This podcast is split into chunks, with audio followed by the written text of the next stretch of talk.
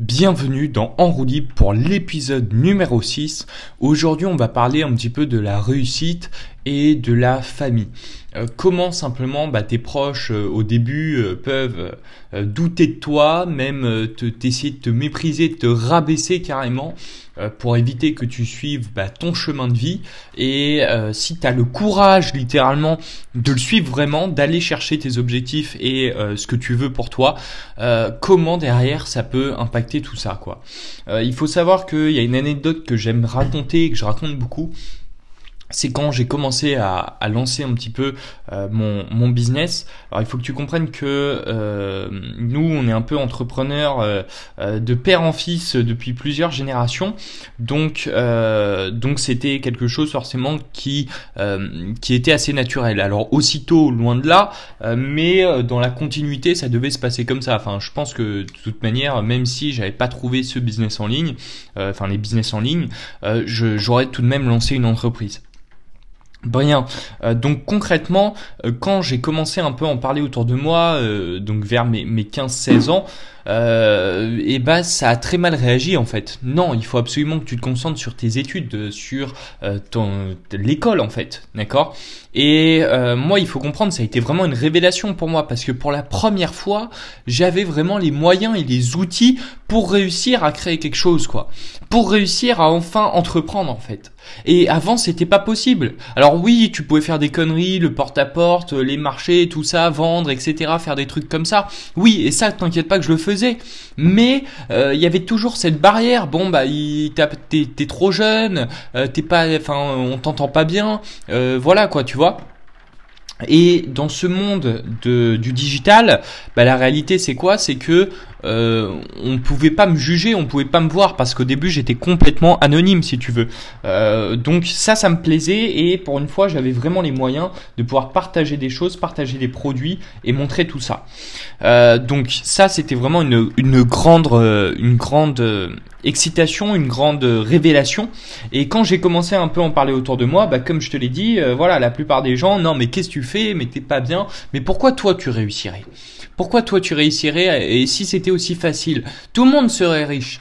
Et à quoi ça sert concrètement euh, euh, tu, tu, Ça tient pas debout, ça tient pas debout. Voilà un peu certains mots là qu'on m'a dit.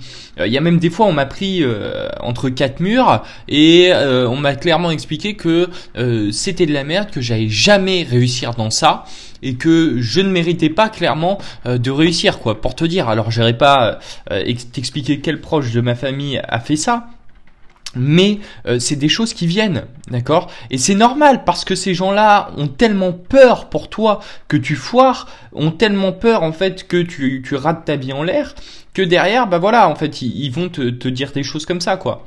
Maintenant, est-ce que c'est est-ce que c'est c'est un truc que tu, tu dois prendre en compte? Euh, Non, en fait c'est quelque chose qui doit te motiver, qui doit te taper dans les tripes et dans l'ego en te disant mais putain mais je vais leur prouver qu'ils ont tort moi.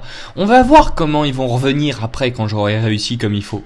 Et, et c'est assez fou aussi le changement derrière il revient tu vois parce que quand tu réussis à faire euh, à faire tes petites victoires et tout bon bah au début ils commencent un peu à se dire euh, ouais bah c'est rien c'est du bricolage puis après tu commences à faire euh, des beaux chiffres euh, ah ouais c'est pas mal puis après tu commences à vraiment bien réussir bah putain mais j'ai toujours cru en toi moi Léo, hein, t'inquiète pas. Hein. Bon, là, t'as envie de te taper une barre, t'as envie de rigoler, mais tu, tu veux pas blesser la personne, donc tu lui dis oui, oui, oui, bien sûr, je le sais, je le sais.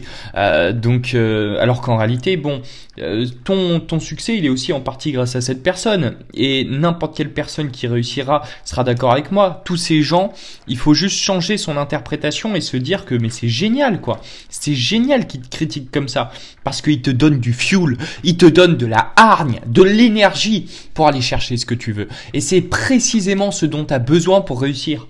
Pour faire du business, t'as pas besoin d'avoir d'argent, t'as pas besoin d'être intelligent, t'as pas besoin euh, de de d'être unique et d'avoir euh, une d'être un génie quoi non t'as juste besoin d'avoir de la hargne de la colère de, de du fuel ou une envie tellement profonde tu dois avoir plus envie de réussir que de vouloir respirer.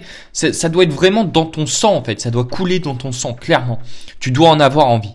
Et euh, ce fuel là dont il, euh, dont les gens vont te, vont te t'alimenter, c'est il faut que tu vois ça vraiment comme une opportunité pour toi d'aller plus vite et de conquérir J'espère que tu as apprécié ce podcast de En roue libre. Je te laisse cliquer sur le premier lien en description qui va te dévoiler mes emails secrets.